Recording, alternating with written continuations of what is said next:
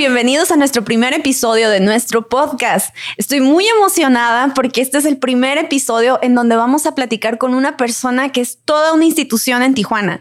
Tiene tantas historias que contarnos desde el punto de vista médico como toda su vida. Estoy, muy emocionada, estoy muy emocionada. La verdad no es el primer episodio, es toda una institución y vamos a comenzar. Doctora, ¿cómo está? Hola, Kiara. Muchas gracias. Primero que todo, muchas gracias por invitarme a contar algo de mi historia, ¿verdad? Y de la historia de la medicina en la que yo nací y crecí profesionalmente y sobre todo aquí en Baja California. Muy bien, doctora. Bueno, para empezar, ¿nos puede compartir su nombre? Claro. Me llamo María Guadalupe López Pérez. Muy bien. ¿Cuántos años tiene, doctora, si no es indiscreción? Yo nací en el 1954, el 14 de febrero, entonces tengo 69 años. ¿Aquí de Tijuana? Yo nací en la Ciudad de México. En la Ciudad de México. Sí, y estudié en la Ciudad de México. Bien. En cuanto a su, en cuanto a su trayectoria académica, ¿cuál Yo soy, su recorrido? Bueno, este, yo nazco en la Ciudad de México, estudio en la Ciudad de México, ingreso a la preparatoria número 5, José Vasconcelos en Coapa, y en aquella época en que es el 71, te estoy hablando de 1971, esta preparatoria estaba estigmatizada porque era una preparatoria que estaba formada por fósiles. Los fósiles son los muchachos que no han terminado y que se portan mal. y estaba formada por fósiles y había en aquellas épocas algo, grupos, ¿verdad? Que se llamaban porros y porras. Y, este, y yo ingresé a esa preparatoria, mi hermana previamente un año antes que yo, ¿verdad? En esa preparatoria, eh, pues obviamente hubo muchas eh, vicisitudes y vivencias que pudiera yo mencionar. ¿Cómo cuáles, doctor? Bueno, hablando de la preparatoria que ahora se pierde entre las casas, en esa época tenía yo que caminar o teníamos que caminar dos kilómetros de la calzada de Tlalpan hacia la preparatoria y nada más era, alcanzaba a ver la preparatoria. Y había alfalfa, vacas y un edificio enfrente de la preparatoria donde vendían tortas y desayunos. Ya. En esa época, ¿verdad? Nosotros en esas preparatorias no estaban cerradas como actualmente como escuelas secundarias. Estaba el ingreso abierto y entrabas y salías como querías. Entonces, no sé si yo veo ahora que están como secundarias, ¿verdad? Muy controlados los ingresos. En aquella época no. Entonces, este, en esa época los porros y porras en el primer año de, de mi vivencia ahí, a los muchachos, ¿verdad? A los hombres, los novateaban. Les decían perros porque eran de primer año, los desvestían casi, les quitaban los tenis el primer día, los rapaban con cortes, pues, eh, chuscos, los pintaban de, de, aceite, los amarraban como en cadena y los llevaban toda la calzada de Tlalpan a recorrerlo y luego regresaban a la preparatoria y los echaban a la alberca. En ah, todo, tenían alberca. Sí, sí, sí, la preparatoria muy grande, una preparatoria pues eh, nueva, pero se llenó de gente que no la querían en otras preparatorias, ¿no? Como en la preparatoria número 6, que la de Coyoacán, que era la FIFI, ¿verdad? Usando los términos actuales. Entonces, este, ellos sufrían mucho, nuestros compañeros más que nosotros. Nosotros también les sufrimos porque había mujeres porras, ¿verdad? A ellos les quitaban su dinero. Iban ya en andrajos al otro día, les quitaban sus tenis y todo lo bueno que podían llevar en esas épocas y nos daban, cuando llegaban nuestros compañeros nos daban el dinero porque era para regresarse en su camión. Y yo te quiero decir que yo andaba en camión, ¿verdad? En Rey y en Rides porque pues yo no tenía una situación económica holgada, ¿verdad? Ni mi familia. Y entonces tenía yo que tomar como dos o tres camiones para llegar a la preparatoria. ¿Y usted considera que estas experiencias la formaron con una coraza porque se sabe que para medicina y en esos tiempos se, tenía que, se tiene que tener estómago como mujer. Fíjate que cuando nosotros entrábamos a la preparatoria y llevabas minifalda, las porras te aventaban ligazos con piedritas. Y, pero yo encontré ahí compañerismo y gente que quería estudiar. Y entonces yo me junté con algunas personas que sí queríamos estudiar. Y aunque la droga, que ya era la marihuana muy famosa en esas épocas, te estoy hablando de los 70, ¿no? Salimos adelante. Y claro que sí, claro que me formaron. Algo duro, ¿verdad? Porque aparte de todo, como dice un doctor, pues la doctora es muy ruda porque esa preparatoria tenía una fama espantosa, ¿verdad? De drogadicciones, etcétera, etcétera. Y de allí... Bueno, de ahí en la preparatoria, este, el pase era automático en mi época hacia la, hacia la facultad, hacia las facultades, teniendo un X promedio, ¿verdad?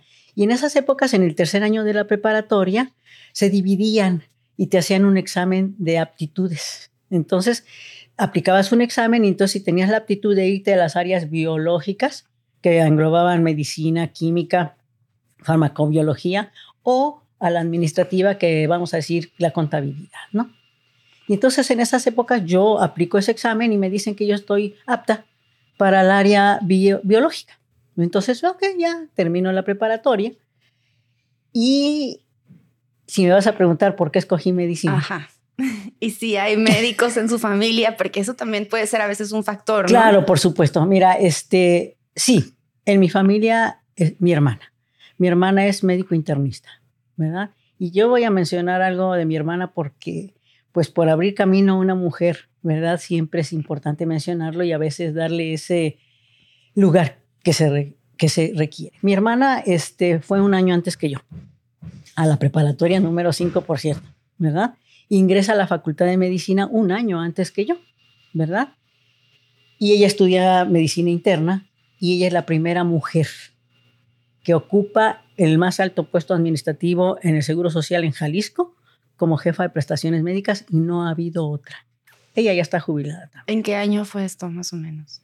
Pues ella se jubiló hace aproximadamente 18 años y se jubiló como jefa de prestaciones médicas y estuvo como siete años. Wow. ¿Verdad? Eso es un ejemplo. Ahora, yo tenía un tío, el hermano de mi papá, que era radiólogo y vivía aquí, en Baja California, ¿verdad? El doctor Jorge López Hidalgo, pero no tenía yo contacto con él ni cuando era niña ni cuando era adolescente. Ya. Y si me preguntas por qué escogí medicina, te voy a decir algo. Después de aplicar ese examen, ¿verdad? Ajá. ¿A qué crees, a qué carrera crees que me inscribí? No a medicina, me inscribí a psicología. Llego a la facultad de psicología y me siento y veo las paredes y empiezo a ver el libro y empiezo a ver a los maestros y digo, ¿qué estás haciendo aquí? Yo digo, no, esto es lo, esto es lo que yo no quiero. Yo quiero algo más completo para poder este, ayudar, para poder servir. Mi objeto en la vida es servir. No, dije yo, me voy a medicina. Entonces, en esa época era muy difícil las permutas, este, los cambios de carrera, imagínate, ¿no? Qué papelero. Me salí de ahí, me fui a la facultad porque las facultades están algo lejos, pero caminando porque yo tuve la gran oportunidad de ir al edificio de la Facultad de Medicina de México. En esa época en la que yo hago la carrera, salieron estas SHs, en donde, porque ya había tanta sobrepoblación de estudiantes, que los dividieron y a todos los demás los mandaron a las SH, ya muy, un grupo pequeño nos mandan a la facultad a sentarnos ahí, a la universidad.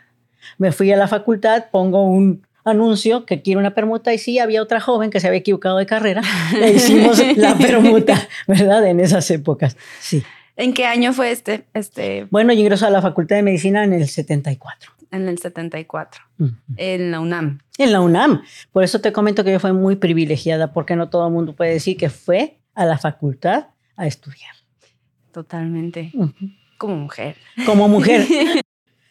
si me dices, este, sufrió como mujer cosas para poder llegar a la facultad, claro que sí. Y te voy a decir algo, ¿no? Nosotros, para estudiar, como no teníamos muchos medios, teníamos que levantarnos a las cuatro y media de la mañana. Eso no importa. Lo que importaba era irte a la calle como mujer. ¿Por qué? Porque como mujer, desafortunadamente, en aquella época, y creo que todavía no eran piropos, te insultaban, ¿verdad? Te decían cosas obscenas. Joven, ¿verdad? Pues ahorita ya estoy grande, ¿verdad? Pero joven, ¿verdad? Sufrimos ese tipo de agresiones sexuales, diría yo, porque entre que te querían tocar, entre que te correteaban, porque tenías que correr a veces por las calles para poderte salvar. Claro, yo lo viví. Y lo vivió a lo mejor mucha gente de mi época y lo siguen viviendo. Lo siguen viviendo. ¿Verdad? Eso es muy triste. Y subirte al camión o meterte al metro. Y la gente que te quiere tocar. Y la gente que como que se empuja. Y la gente que como que te quiere tocar y tocar, que suena mal decir la otra palabra, ¿no? Entonces tú los veías así y joven, ¿verdad? Ya salía por ahí alguien que nadie te va a defender, pero sí salió una señora mayor casi siempre. Mijita, te está molestando ese señor. Señor, quítese de ahí. ¿No? sí. Suena, suenan a situaciones que siguen ocurriendo. Pero eras joven, eras una mujer. Aparte de todo, joven, ¿no? Entonces, con ese miedo de salir a la calle. El primero, todavía ni llegaba a la facultad y ya tenía esta estas cosas que sufrir en el trayecto para llegar yo a la facultad, ¿no? Sí. Ya en la facultad, bueno, pues hay compañeros buenos y compañeros malos, pero, pero, los profesores, ¿verdad? ¿A quién crees que le preguntaban siempre? A las mujeres. ¿Cuántas mujeres? En Muy pocas. En esa época yo creo que éramos como 10 y 20 hombres. Pero siempre le preguntaban, y yo sabía que tenía que estudiar, porque me iban a preguntar con el afán algunos, no digo que todos los profesores, y los hombres, porque aparte de todo, curiosamente tuve muy pocas profesoras mujeres, ¿verdad? Muy pocas que yo recuerde. Una tal vez de bioquímica, ¿no? Y los demás eran puros maestros hombres, ¿no? Y no tan viejos y jóvenes. Siempre nos preguntaban con ese afán de minimizarnos, de ridiculizarnos, entonces yo sabía, ya sabíamos que teníamos que estudiar a fuerza. Y eso obviamente se los agradezco por sobre todas las cosas, ¿no? Yo siempre me junté con muchachos y muchachas que este, nos gustaba sacar las mejores calificaciones.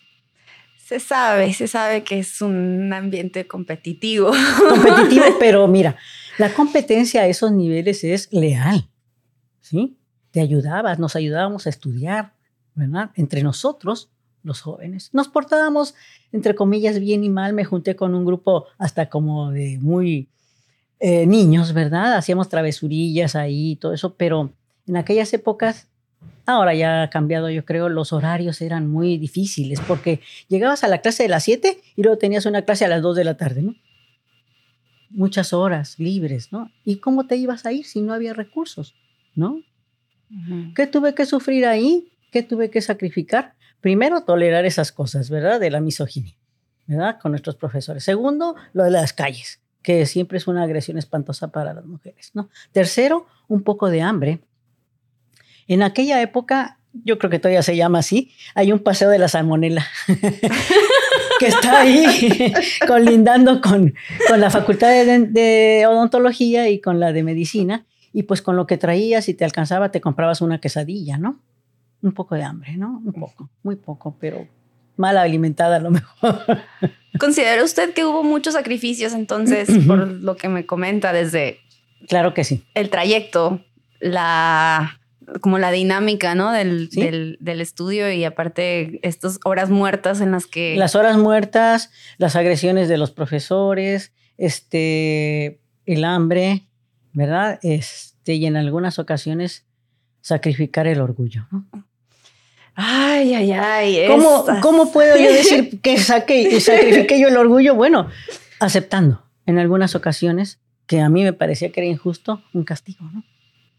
¿Tiene alguna anécdota que la tenga así como muy, sí, claro, mira, presente? Sí, mira, aparte los profesores, mira, yo tuve la oportunidad, yo tenía que, ya en el segundo año de la carrera, afortunadamente ingreso a trabajar a la facultad en una clase que se llamaba Educación y Técnica Quirúrgica. Y ahí conozco yo al cardiólogo que diseñó la bomba extracorpórea.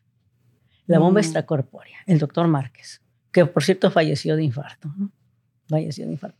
En esa época la educación y técnica quirúrgica era en perros, para mí, como yo estudiante disecábamos perros. Muy triste porque yo soy animalista. Sí, sí. Y lo sacrificaban al final. Creo que se salvó uno en nuestra época y se le llevó un compañero. Y después fue en conejos. En los conejitos, porque veíamos el posoperatorio y todo eso, ya se salvaban los conejitos, ¿no?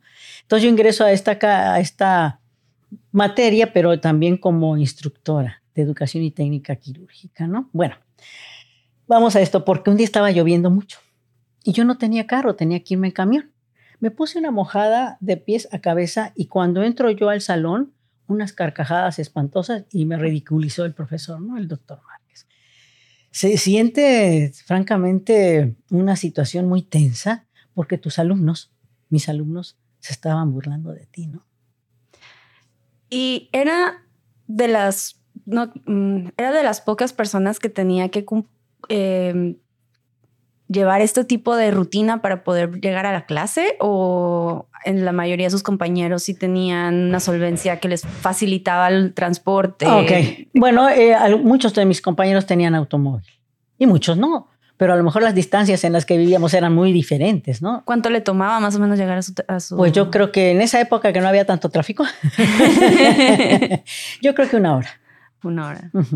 Por ahora yo creo que llegas en cuatro horas. Sí. Y sí. Bien.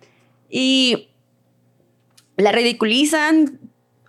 ¿Qué, cuál, es la dinámica? ¿La dejan pasar? O? No, estoy ahí en eso. Pues es que entrabas a estos salones, eran como auditorios chiquitos, ¿verdad? En donde había 30 personas tomando la clase y tú estabas abajo y ellos estaban así como los cines, ¿verdad? Como en, en el auditorio.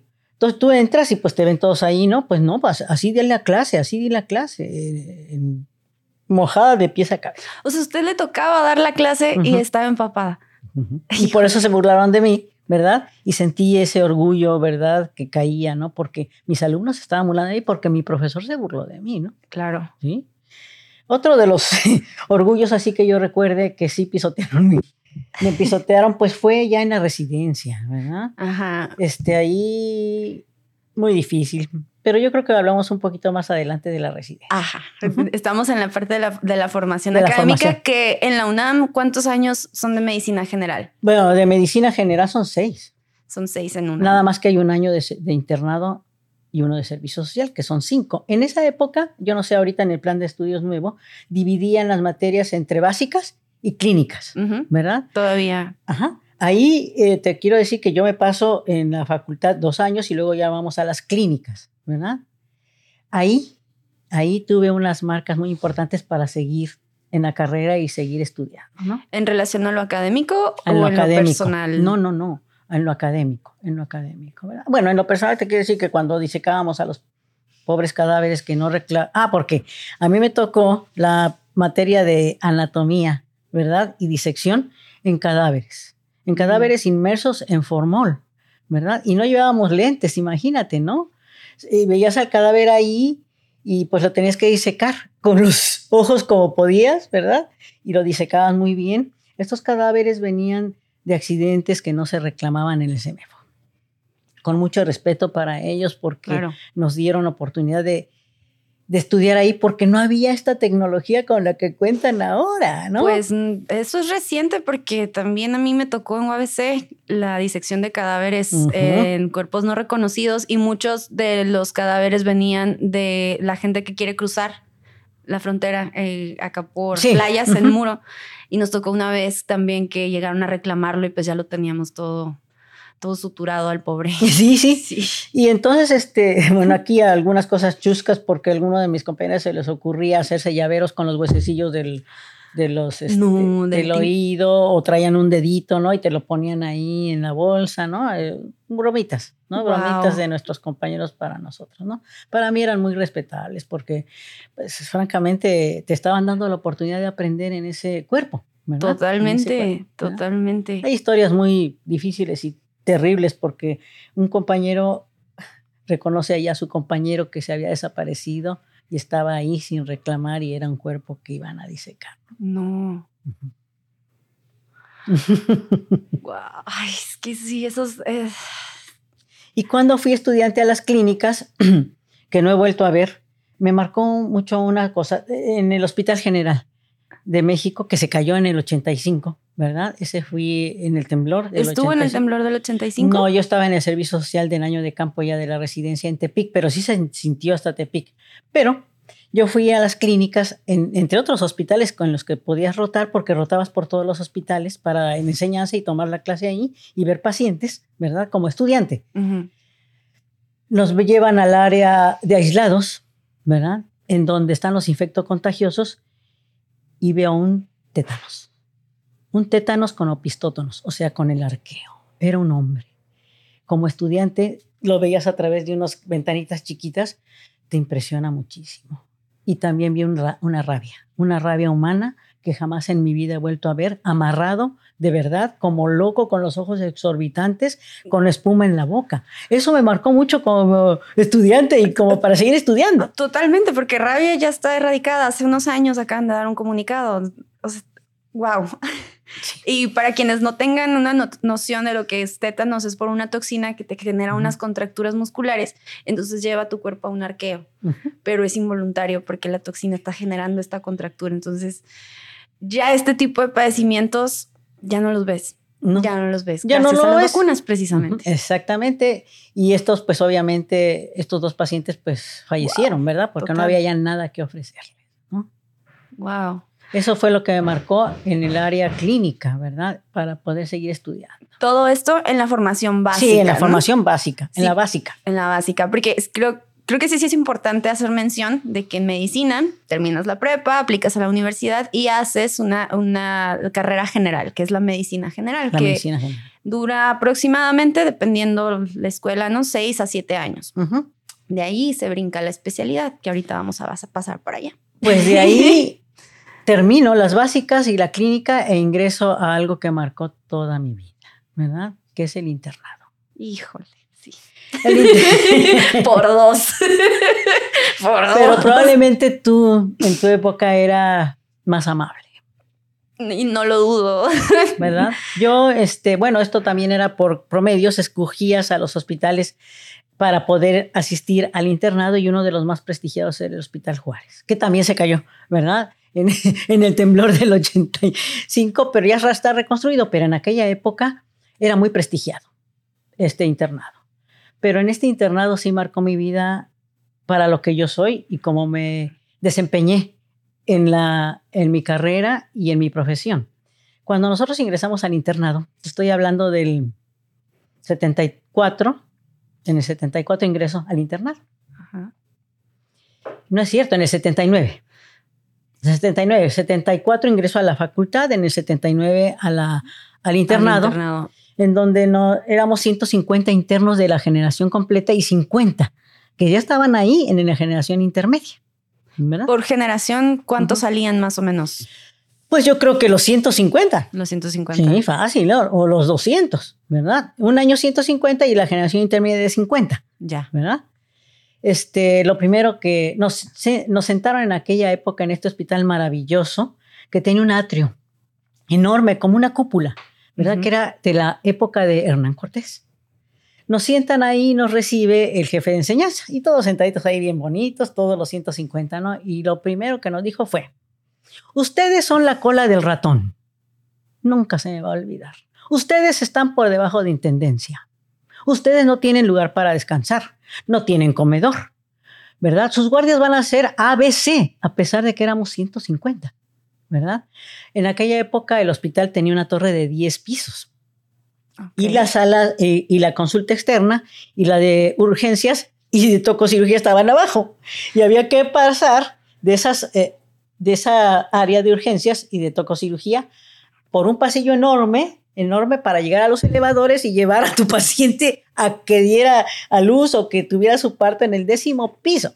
Sí, aquí hay que hacer mención que la tococirugía es el área donde ah, nacen los bebés. Sí, y que llega la paciente para revisión porque ya tiene contracciones y que tú como interno tenías que revisar.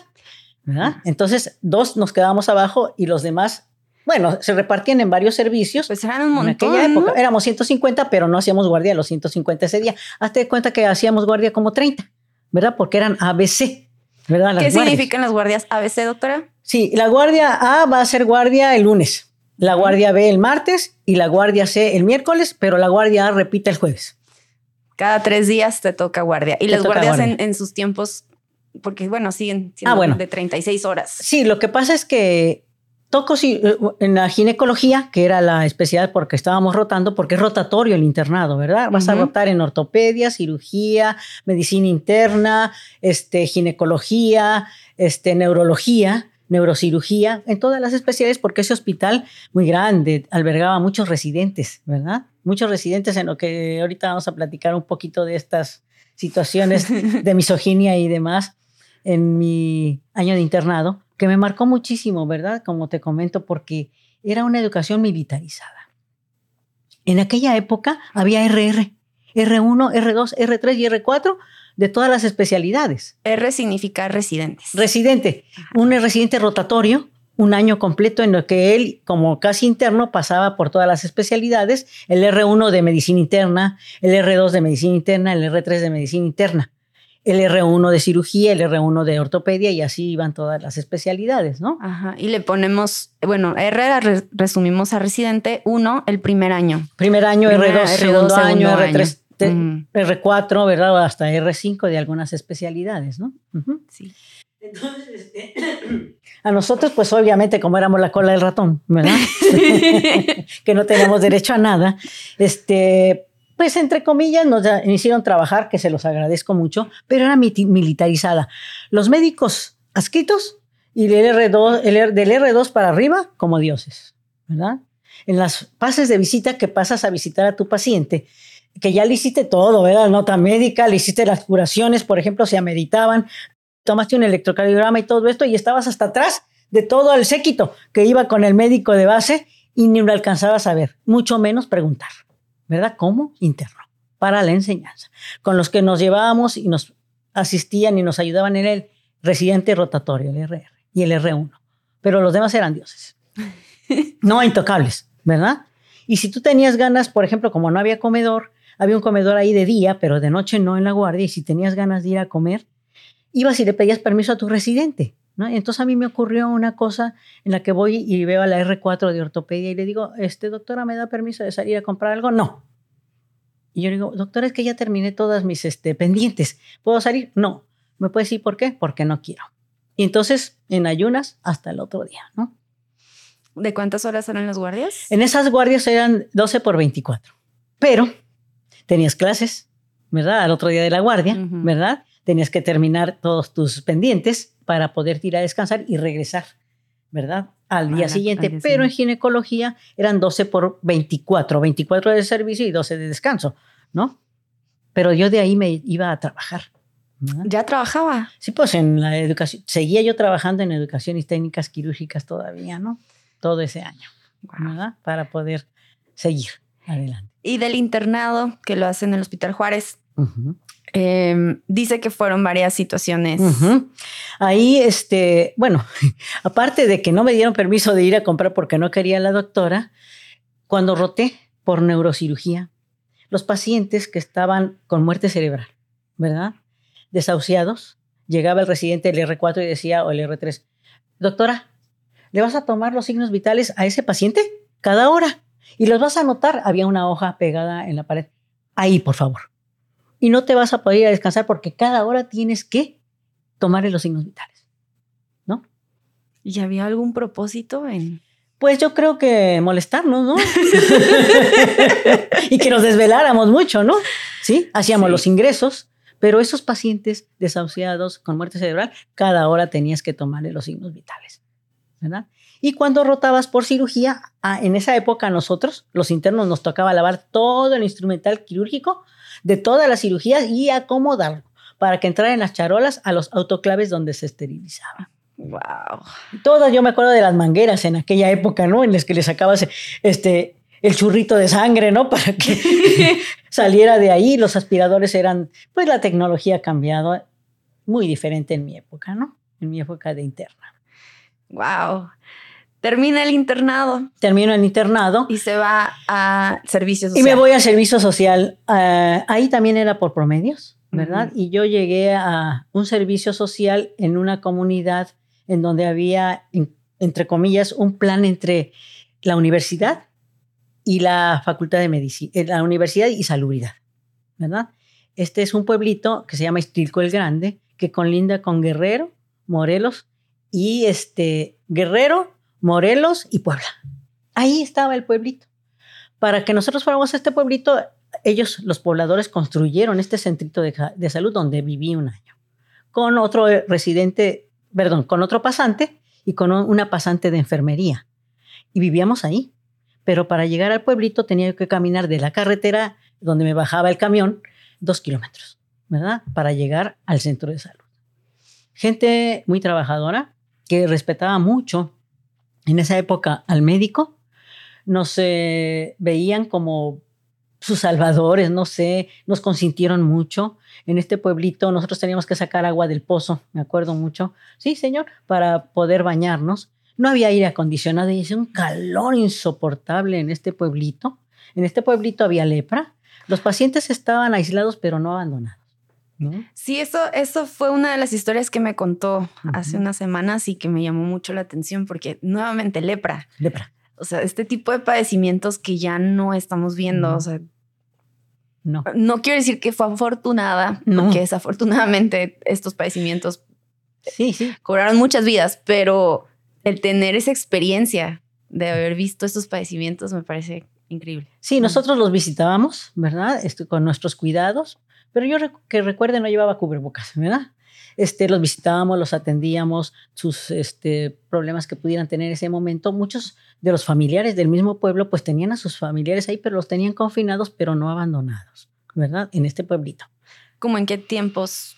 Bueno, yo en el servicio social termino el internado, en el, si ingresé en el 79. Bueno, como, no, 79. 79, 80. 80. estoy en esas épocas por este pueblito, Istirco el Grande, en donde sembraban muchas sandías, melones. ¿Cómo se llamaba? Istirco el Grande. Istirco el Grande. Ok. Istilco, que es como para Cuautla, como para esas este, carreteras que van a colindar con Puebla y Guerrero, ¿no? ¿Y allí vivió? Ahí viví un año, salíamos cada 15 días este, a nuestras casas, ¿verdad? O a México, porque mi familia emigró migró a Guadalajara y yo entonces llegaba yo ahí con algunos familiares que tenía yo en México todavía, ¿verdad? Sí, ahí los alacranes. Los alacranes eran muy venenosos, ¿verdad? Porque colindaba con Guerrero. El alacrán ahí, los güeritos, como dicen chiquitos, eran terribles, ¿no? Nosotros, yo ahí aprendí, y este era el plan piloto que tenía la universidad con salubridad, de darnos las vacunas, antianacrán, que te voy a decir que las guardábamos para los niños porque no teníamos suficiente dotación y a los, a los adultos, a los adultos, a las señoras, los tratábamos con sintomáticos, ¿no? Avapena, hidrocortisona, atropina, por el cuadro clínico que se presenta con esta picadura de alacrán. En aquellas épocas nos tocaban, ¿no? En el centro de salud, doctora, doctora. O sea, en el adulto no era letal. No. Ok. No, sí, bueno, este, yo no vi ninguna muerte en mi época, ¿eh? Y que yo sepa, mi hermana estuvo un año antes que yo ahí, ¿verdad? Tampoco vio muertes, más que un niño sí se nos falleció. La cabecera municipal de este pueblito estaba como a dos horas, ¿verdad? Que no recuerdo ahorita el nombre, pero es un pueblo grande, ¿verdad? Para poderlos llevar, imagínate, ¿no? Entonces llegaban y te tocaban y te decían, doctora, doctora, le traigo a José que está trabado. Trabado quería decir que yo lo había picado el alacrán, que ya le habían puesto sus remedios este, caseros como lodo. Lodo frío. Lodo. Lodo. Ellas les ponían lodo y les daban de tomar chocolate para que se les acabara la, el veneno.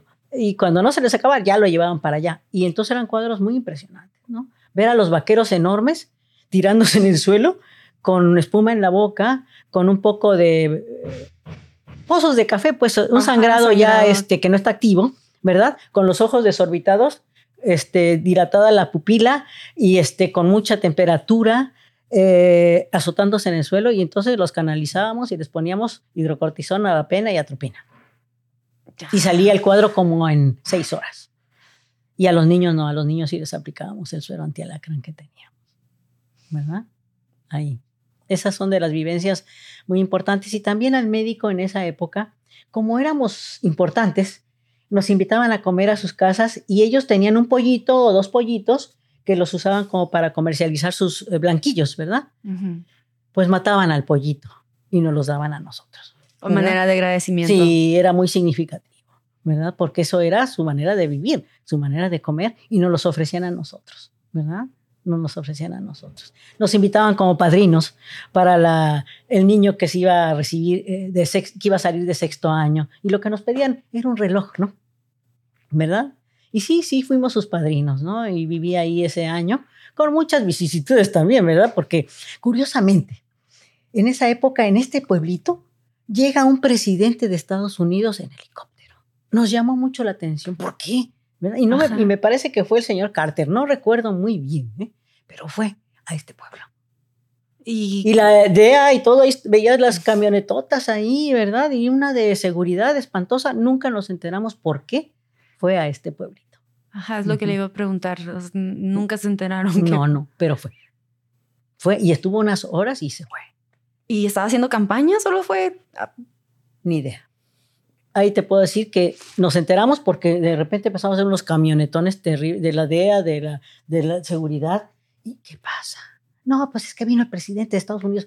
¿Por qué? No supieron. Mira, nos quedamos con esa incógnita. Esos errores de la Matrix, ¿no? Sí.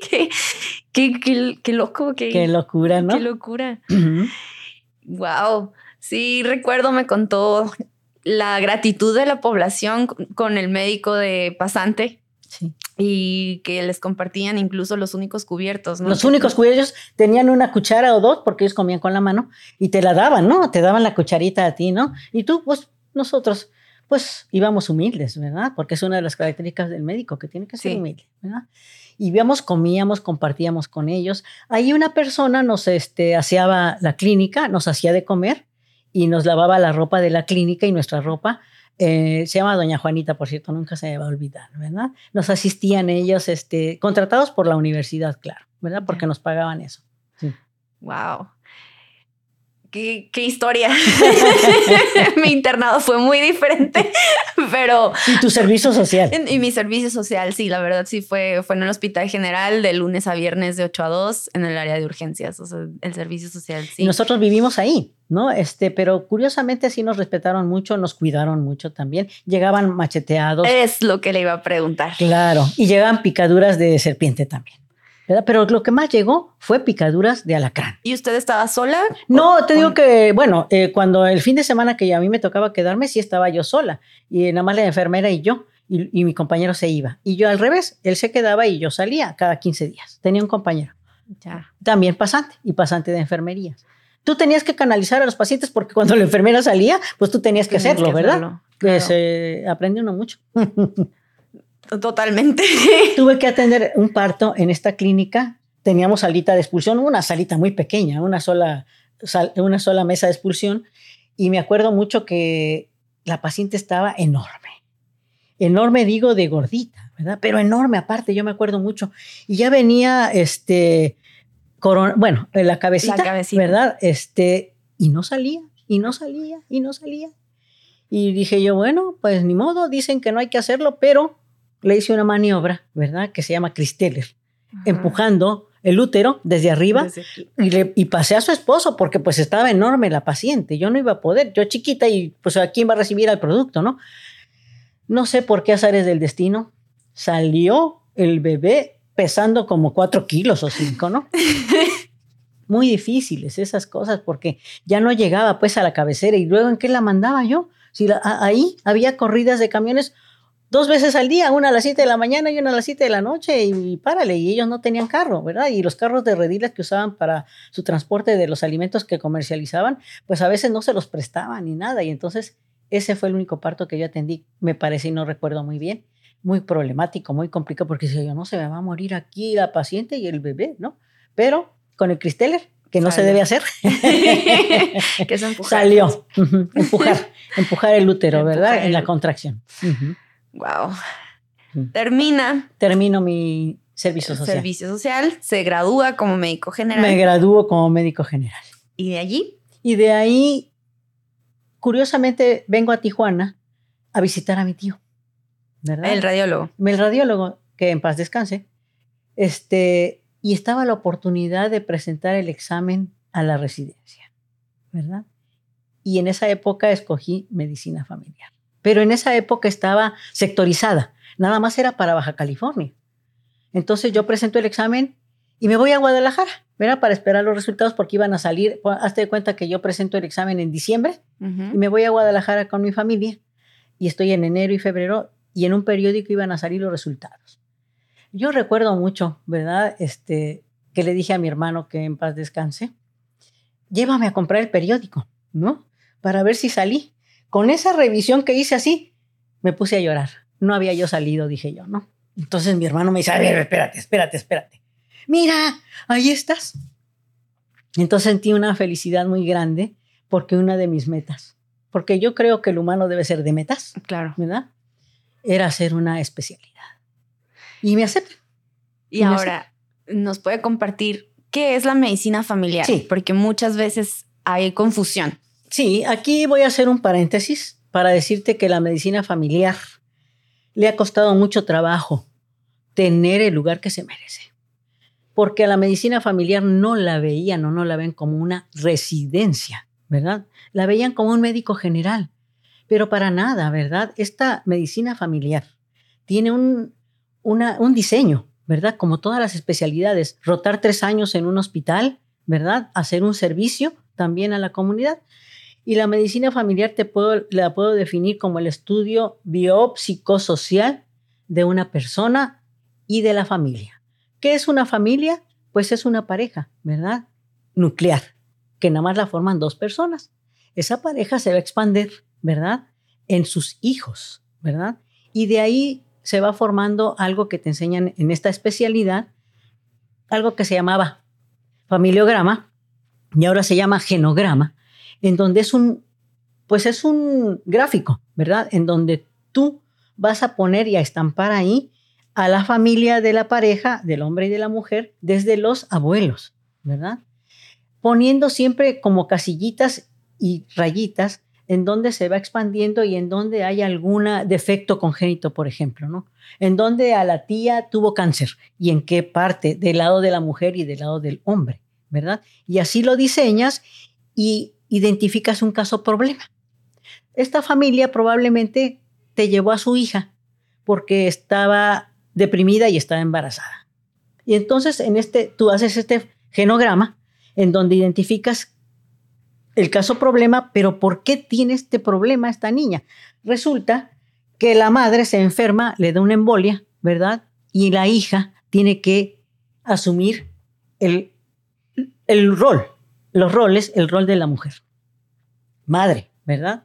Ella se deprime, encuentra una pareja y la embaraza. Entonces, este genograma te lleva precisamente a dia- diagnóstico. En este momento, vamos a decir, de esta pacientita que está embarazada para darle oportunidad. Y, pero ¿por qué surgió, no? O porque está drogadicta. ¿Por qué? Porque ella quiere escapar, ¿no? Tal vez de esta realidad que ella tiene. Y este genograma, como está estampado, te lo muestra, ¿verdad? Abiertamente haciendo todo el estudio de la familia. O sea, es como una... mm, No solamente la parte física, es, no. es todo el contexto socio psicológico. Biopsicosocial. Esta residencia, aparte de ver este genograma, te da la rotación en hospital durante dos años por todas las especialidades. Y te la mezcla actualmente. En mi época no. Yo viví en el hospital dos años, en la clínica 20 de aquí, de Tijuana, Baja California. Ingreso a la residencia en el año 1983. ¿Verdad? de en- Tijuana. aquí en Tijuana y hago la residencia, ¿verdad? Aquí, en donde también sufrimos bastantes vicisitudes como mujer, ¿verdad? Y nos rotaban en todas las especialidades y en esa época no había otros residentes más que los de medicina familiar. Había una generación anterior, porque era muy joven, había dos generaciones previas, luego la de R2 y la mía, que yo era R1, ¿verdad? Aquí eh, nos rotaron por todas las especialidades, nos prepararon perfectamente bien en todas las especialidades, o sea que podíamos ser residentes de cirugía, residente de medicina interna, residente de ginecología, de pediatría. En aquella época no había urgenciólogos. Tú tenías que ir ahí. Con un internista, recuerdo mucho, eran otros tiempos, era otro Tijuana, ¿no? En la clínica 20 se atendía toda la ciudad y las patologías cambiaron, ah, ya cambiaron. Ahora es una avalancha, ¿no? Y se creó por eso otro hospital. En esta época nada más estaba un médico generales, un médico familiar en la noche, nosotros los residentes y los internos. Y un médico internista para todo el hospital y la terapia intensiva, ¿no? ¿Verdad? Ahí, cuando yo ingreso al R1, me toca mi primera guardia en la terapia intensiva. Y yo ahí conozco al doctor Estolano, muy joven, muy joven. ¿En serio? Muy joven. Él no se acuerda, probablemente. ¿verdad? Y ahí estaba yo. Pero la venganza de Moctezuma, como en el comedor y me da una diarrea, que no podía yo salir del baño, ¿no? Y tenía que pasar visita con el doctor en la terapia, que eran seis camas, en terapia intensiva. Ahí, ¿verdad? Ah, el doctor me enseñó a poner subclavios. Era muy joven él también, ¿verdad? Este, en su práctica y rotemos, rotamos por todos los servicios, por ginecología, en donde nosotros ahí éramos los buenos. Las gordas, ¿verdad? Las gorditas llegaban como 20, ¿no? Al mismo tiempo y tú como residente ahí revisando con los internos y tratando de enseñarlos para que pudieran ayudarte, ¿verdad? Porque tienen que hacerlo, ¿verdad? Y no de que el primer tacto aguadito y calientito, ¿no? No, no. o cuando tomas la primera presión, 120-80, pues no, no es cierto, no escucho nada, ¿no? La, medicina así es, ¿no? Bueno, en esas, e-, en esas épocas, este, una de las especialidades por las que todos y nadie quería pasar era una especialidad muy temida que era cardiología. El doctor que ejercía de cardiólogo no era cardiólogo, o era diésel. Dice él, ¿verdad? Que es cardiólogo. Sí, como todavía actualmente hay algunos, te voy a decir, algunos pediatras y algunos cirujanos, ¿no? Ya menos porque pues ya han sido grandes y ya se han tenido que ir de este mundo, ¿no? Bueno, yo recuerdo mucho su apellido, un doctor muy respetado, ¿verdad? Él fumaba, enorme el doctor y era enfisematoso. El doctor García Treviño. No sé si ahorita actualmente todavía lleve su nombre de la terapia intensiva, pero Tenías que levantarte a las cuatro y media, llegar, tomar todos los electrocardiogramas de la terapia intensiva, poner notas, tomar laboratorios. Pero lo que me llamaba la atención era entrar a la terapia y ver unas soluciones que en aquella época los frascos eran de cristal. Las jeringas. Ahorita ya son bolsitas. Son bolsas. Las jeringas eran este, de, de cristal y estaban contenidas en unos recipientes de metal, ¿verdad? Y ahí estaban puestas con unos agujones tremendos, ¿no? Bueno, estas soluciones las veías coloraditas, ¿no? Yo decía, ¿y eso qué es? La primera vez que la vi, pues es una solución polarizante. Una solución polarizante, sí, para el pacientito que está infartado, para que se eh, diluya el coágulo. Esta solución polarizante llevaba, era una solución glucosada del 10%, 10 centímetros de sangre del paciente y no recuerdo si eran 10 unidades de insulina o no, y tenías que estarlas moviendo para que no se cristalizara. Y ahí estaban las botellitas, las soluciones polarizantes, y si alguien nos escucha, lo podrá constatar porque hay muchos compañeros míos que vivieron esa época también. Lo que quiere decir la doctora es que esta práctica ya no ya no, porque pues ahora ya hay este, medicamentos que diluyen el coágulo, ¿verdad? Que, que, trombolizan a los pacientes, ya hay cirugía percutánea, este, ya hay cateterismos, ya hay otro tipo, ¿verdad? Y aparte de diagnosticar, ¿verdad? Pero en aquella época... es una chicanada, básicamente. a este, en este contexto. En ese contexto, este ¿verdad? Pero si usaba, en ese momento era lo que había. Era lo que había. La streptoquinasa seguramente ya estaba por ahí, pero el uso de la streptoquinasa, pues, este, se daba y no se daba, muchos problemas con la streptoquinasa y actualmente hay muchos otros medicamentos maravillosos, ¿no? Sí. Wow.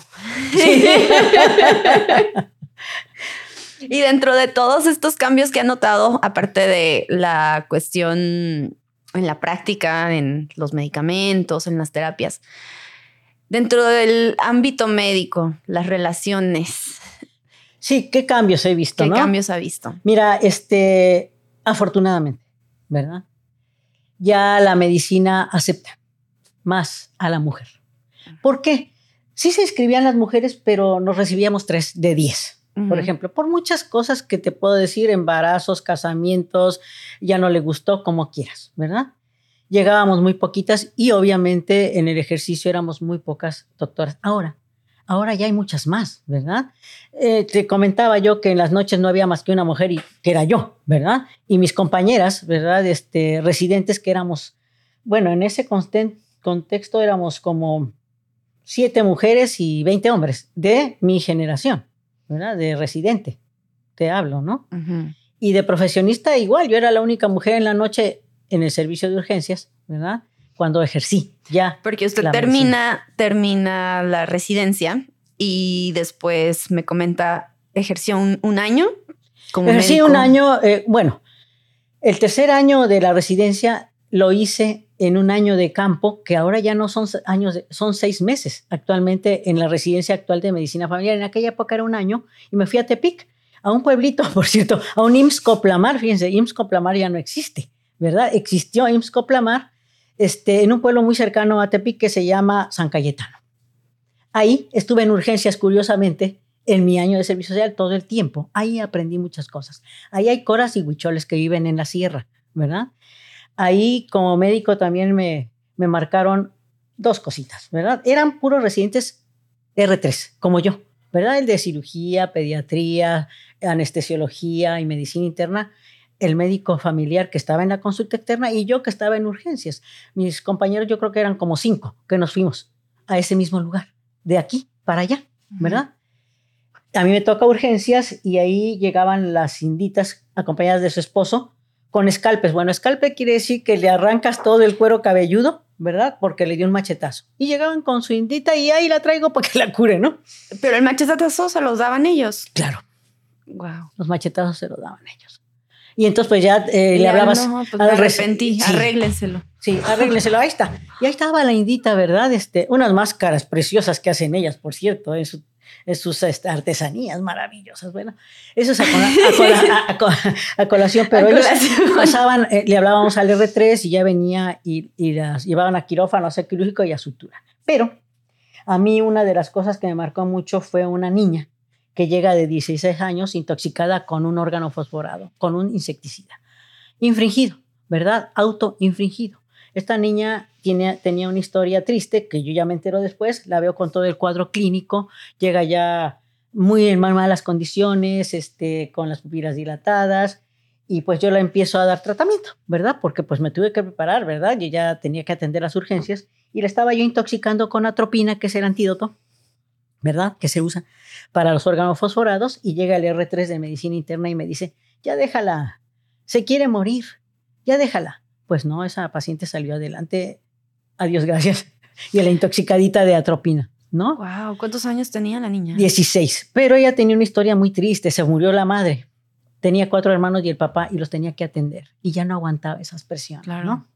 Fue muy difícil también y eso, y eso me marcó mucho en este año de servicio social, hacíamos trabajo en la comunidad, nosotros salíamos a visitar el pueblito que nos tocaba, dábamos este, educación para la salud, sembrábamos plantitas, este, nuestro pueblito que nos tocaba, hacíamos censos, ¿verdad? Porque no había, había hacíamos censos de la población, los atendíamos como médicos familiares también y como médicos curativos, vamos, en la clínica, en lo metabólico, en el órgano, en el sistema, ¿verdad? Los atendíamos. Wow. Y entonces ya termino este año de campo y regreso a Tijuana, ¿verdad? También por, por promedio, porque tuve que ir a México a donde repartían las plazas. Y si tenías un buen promedio, ibas a tener la que tú quisieras, ¿verdad? A mí me tocó en Tecate los primeros seis meses. Muy difícil. Tenía que viajar de aquí a Tecate y en aquella época el médico familiar tenía un horario dividido. O sea, en la mañana daba consulta de 8 a 1 y de 2 a 7. ya cambiaron los planes, ¿no? Entonces yo vivía aquí, pero viajaba diario a Tecate con un friazo en el camión, porque también vive en camión, ¿verdad? Y después tuve un carrito, ¿verdad? Y luego me voy a la clínica 27, ¿verdad? Ahí en donde la 27 tiene un abolengo muy importante de medicina familiar, ¿verdad? Ahí los profesores muy reconocidos, ¿verdad? El área de enseñanza muy prestigiada en medicina familiar, pero nada más estoy un año. ¿Por qué? Porque yo necesitaba más. Yo necesitaba dinámica. Yo necesitaba adrenalina. Adrenalina. Y entonces decido hacer un cambio a urgencias de la clínica 20. En esa época nada más estaba la clínica 20, ¿verdad? Pero en la clínica 20, se me olvidó comentarles que en mi residencia estaba ahí ginecología. Actualmente está en la clínica 7, ¿verdad? Porque nosotros rotamos por ginecología. Éramos los R's buenos ahí de ginecología. Atendíamos todo, hasta legrados hacíamos y entrábamos a las cirugías. No las hacíamos nosotros, pero entrábamos con el de base porque siempre el de base exigía al R3, ¿verdad? Y el, eh, al, R2, perdón. Y al R2 estaba ahí junto con, con el pediatra, ¿verdad? El, el, interno pediatra, porque bajaba el interno, no bajaba el médico de base.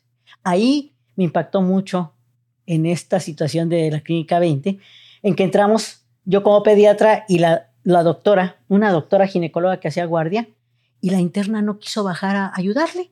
¿Y qué crees? La doctora hizo la cesárea sola. Increíble, la doctora. Maravillosa. Y yo recibí al niño. Pero es tremendamente difícil, o sea, para poner el contexto, ocupas hacer las suturas, ocupas ir abriendo planos, o sea, ¿cómo lo hizo sola? Tenía a la instrumentista, a la, a la enfermera, pero ella le pasa el material, ella la hizo sola. A mí me dejó impactada, la doctora. Ahorita se va el nombre, ¿verdad? Ya era mayor, porque ella operaba casi en la, adentro del útero. sí. Pero me impactó mucho, maravillosa. Yo, a mí me dejó, y luego pues yo dije, no, que, yo fui y busqué a mí, oye, ¿por qué no quisiste ir a, a la cesárea? ¿A, cuál? No, o sea, estaba dormida, ¿no? Y la doctora no se quejó.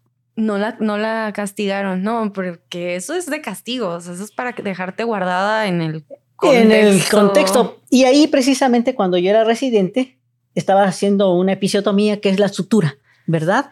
De una herida que se hace para que el niño nazca mejor, vamos a decir, ¿no? Estaba yo haciendo una eh, episiotomía, que así se llama, y de este lado empiezo a escuchar unos gritos despavoridos del médico de base diciéndome de todo, que era yo una cochina, que yo una puerca, que por qué no estaba agarrando bien los planos. Entonces, pues yo le dije, doctor, en lugar de regañarme, enséñeme. Si usted cree que yo no lo estoy haciendo bien, sí. enséñeme, por favor. Total que terminaba, terminé yo con temblor, ¿verdad? Esta herida del coraje que tenía yo y voy a, enseñanza y él se fue a quejar, que yo le había faltado el respeto y obviamente mi orgullo ahí tuvo que caer porque tuve que aceptar el castigo. Y el castigo a mí me encantaba ginecología, era no rotar por esa área y irme a urgencias. Y bueno, pues... Historia. me voy a urgencias, ¿verdad? Y no pude seguir mi rotación en la tococirugía. En la toco. Pero, ¿y eso de que la pasan a urgencias definió Sí, no, eh, eh, define el que yo me quiera cambiar de la 27 a la clínica 20 a urgencias, porque en esa época todavía se podía. Actualmente ya no se puede.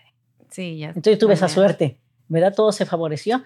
Y ahí, ¿verdad? Estuve, pues yo creo que más de 22 años, porque yo me jubilo del instituto a los 30 años de servicio. Bueno, ahí, en este andar, en mi andar, estaba el médico compañero mío, familiar, y yo, nada más. Y pasábamos visita con los internos. Conocí, afortunadamente y gracias a Dios, 50 generaciones de médicos internos entre intermedia y normal, ¿no? Es que quien no sepa, la doctora hospital, clínica donde vaya, es reconocida.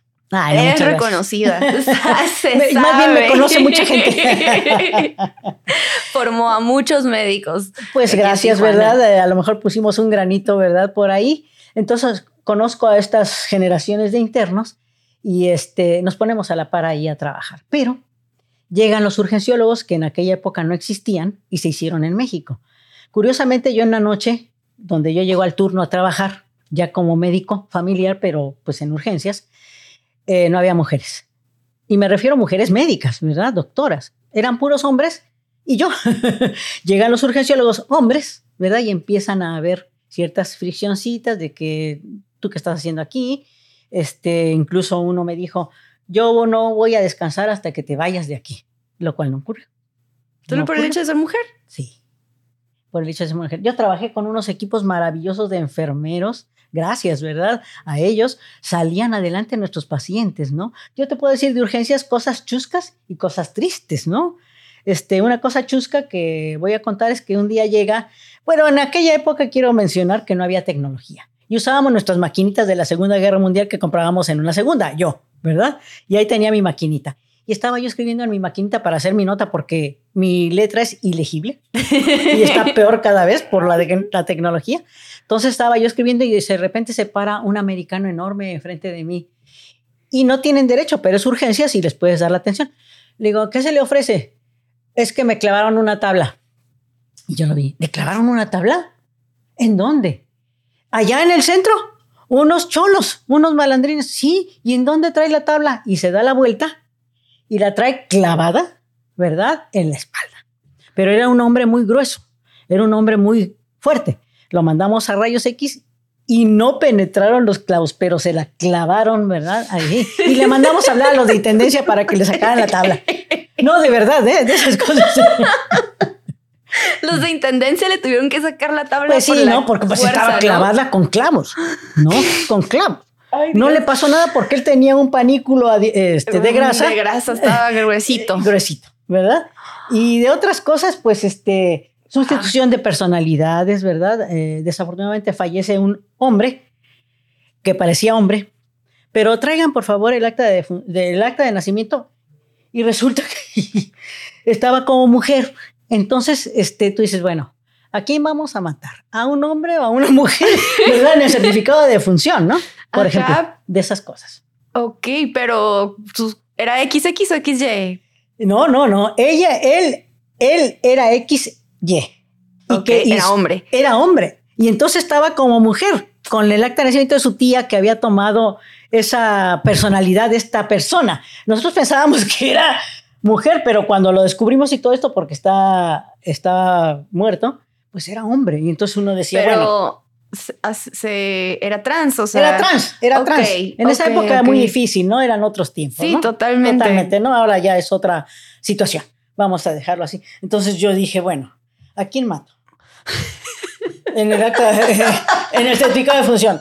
¿A, a la tía o a él, no?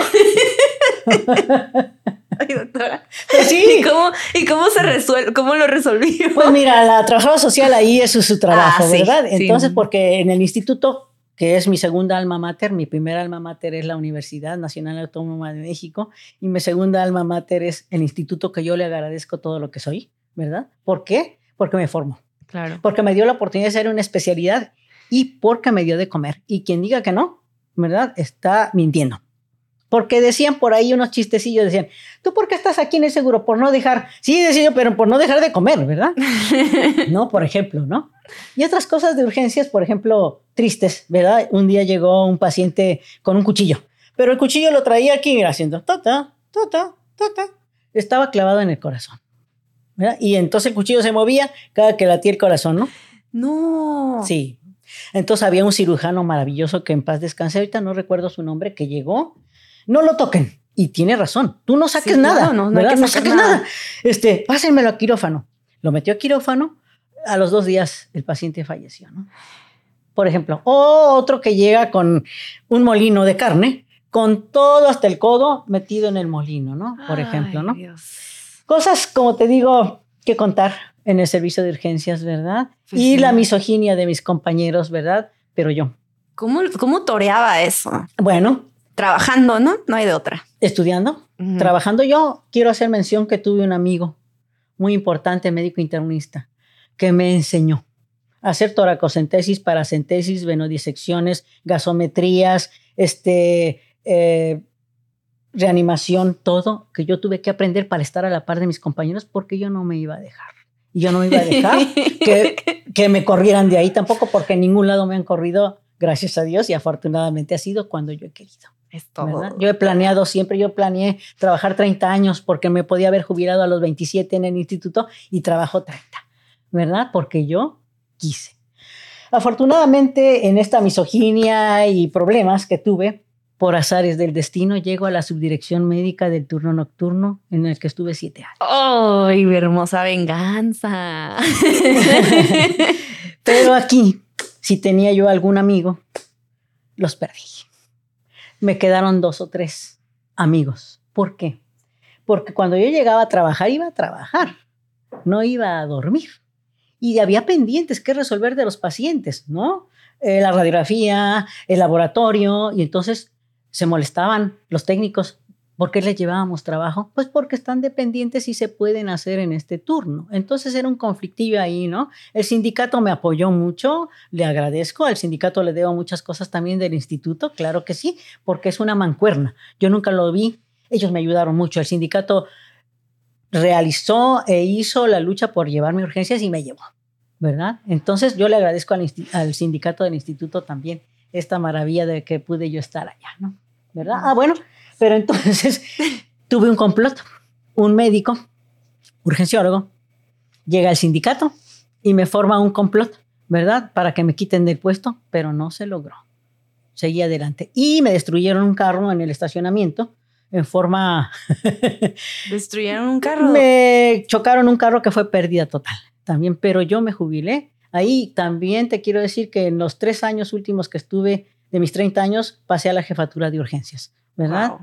Y ahí, pues obviamente, otras cositas más, pero pues lo logramos. Lo logramos. Wow, doctora. Desde que la conozco, em, actualmente trabajamos en una misma institución privada, em, privada. Y desde que la veía en los pasillos, interactuábamos, me contaba así una anécdota por aquí, por allá, a mí me parecía súper fascinante. todo lo que tiene que contar es, y toda la, experiencia, todo lo que, tanto lo clínico como lo, lo, personal, me parece, me parece muy admirable. No, muchas gracias. Yo le agradezco muchísimo, doctora, muchísimo. Eh, ya estamos por cerrar. Gracias. ¿Hay algo que usted le quiera compartir a las próximas generaciones? Claro que sí. Primero, ¿verdad? Este, que sean honestos, ¿verdad? Que escojan los que se quieran inscribir a medicina o, quieran, o que ya están inscritos o quieran estudiar, que sea por convicción, no por tradición ni abolengo. ¿Por qué? Porque se vale, ¿verdad? Arrepentirse. Si ya estás inscrito, pero te das cuenta que no es, arrepiéntete. Más vale un dentista feliz, un psicólogo feliz, que un médico frustrado. Totalmente. Que sean honestos, que sean humildes, que sean respetuosos y que quieran ver a su paciente y tocarlo, porque palpar, auscultar, te da el 50% diagnóstico y el otro 50% te lo va a dar el, el interrogatorio. No hay vuelta de hoja. Que respetes mucho a su cuerpo, porque ese paciente te está dando la oportunidad de tocar su cuerpo, pero para diagnóstico, para preservar, para ayudar y mantener. Yo creo que nuestra misión es de humildad para reconocer nuestros errores y derivar. No te quedes con tu paciente si no puedes ayudarlo, que tenemos que mantener un órgano, una vida, ¿verdad? Y preservar la salud. Yo creo que así debe ser. Qué bonito, doctora. Muchísimas gracias. No, de nada. No sé si quiere agregar algo más. Yo estoy, estoy muy contenta. No, pues yo estoy, me hiciste regresar, ¿verdad? A mis orígenes, ¿verdad? En lo que yo estoy orgullosa, ¿verdad? Muy orgullosa, sacrifiqué a mi familia, ¿verdad? La sacrificas porque te tienes que ir, no conviviste con ella, no la viste crecer, no viste nada de eso, pero al final yo creo que valió la pena. Y al final te podría yo decir con estas 50 generaciones que conocí de internos y que me saludan y que me agradecen y que me siento muy orgullosa, que lo volvería yo a hacer. Yo volvería a ser médico otra vez. Qué hermoso, doctor. gracias. Pues muchísimas gracias. Gracias. Muchísimas gracias. Este fue nuestro primer episodio y tenía que empezar de esta manera. Gracias. Con toda una institución de la ciudad de Tijuana. muchas gracias por darme todos esos calificativos. Es que se los ha ganado, te los ha ganado y yo creo que igual vamos a hacer una segunda parte o algo así. Bueno, hay mucho que contar todavía. Hay mucho que contar. Gracias. Bueno, pues muchísimas gracias. Muchísimas gracias por acompañarnos. Nos estamos viendo en el siguiente episodio. Claro que sí.